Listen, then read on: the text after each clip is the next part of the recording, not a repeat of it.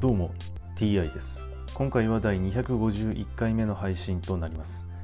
テーマは引き続き新約聖書の紹介です。早速いきましょう。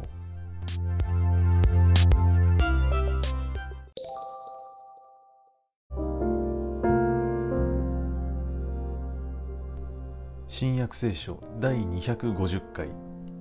今回は羊飼いと天使というお話です。その地方で羊飼いたちが野宿をしながら夜通し羊の群れの番をしていた。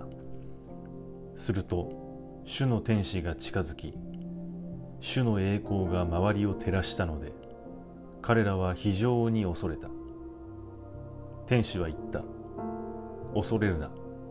私は民全体に与えられる大きな喜びを告げる。今日ダビデの町であなた方のために救い主がお生まれになった。この方こそ主メシアである。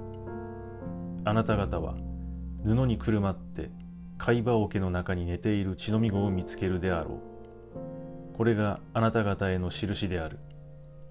すると突然この天使に天の大軍が加わり神を賛美していった。意図高きところには栄光、神にあれ。地には平和。御心にかなう人にあれ。天使たちが離れて天に去った時羊飼いたちはさあベツレヘムへ行こう。主が知らせてくださったその出来事を見ようではないか。と話し合った。そして急いで行ってマリアとヨセフまた貝羽桶に寝かせてある血のみ子を探し当てた。その光景を見て羊飼いたちはこの幼子について天使が話してくれたことを人々に知らせた。聞いた者は皆羊飼いたちの話を不思議に思った。しかしマリアはこれらの出来事をすべて心に収めて思い巡らしていた。羊飼いたちは見聞きしたことがすべて天使の話した通りだったので神をあがめ賛美しながら帰っていった。8日経って割礼の日を迎えた時幼子はイエスと名付けられた。これは体内に宿る前に天使から示された名である。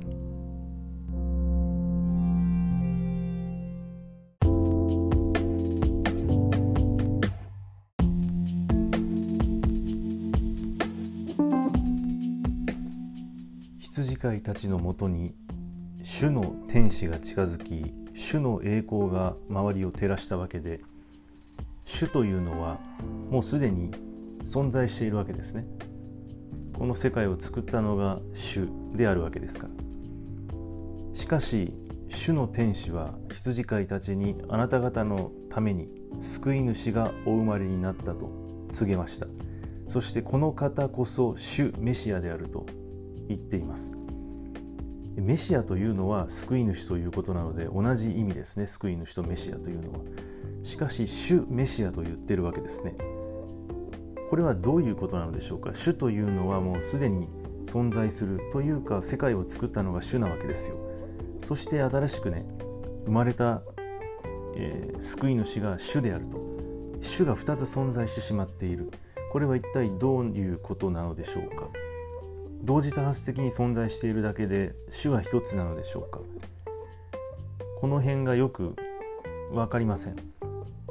はい今回はこれで以上です。また次回もどうぞよろしくお願いいたします。それでは。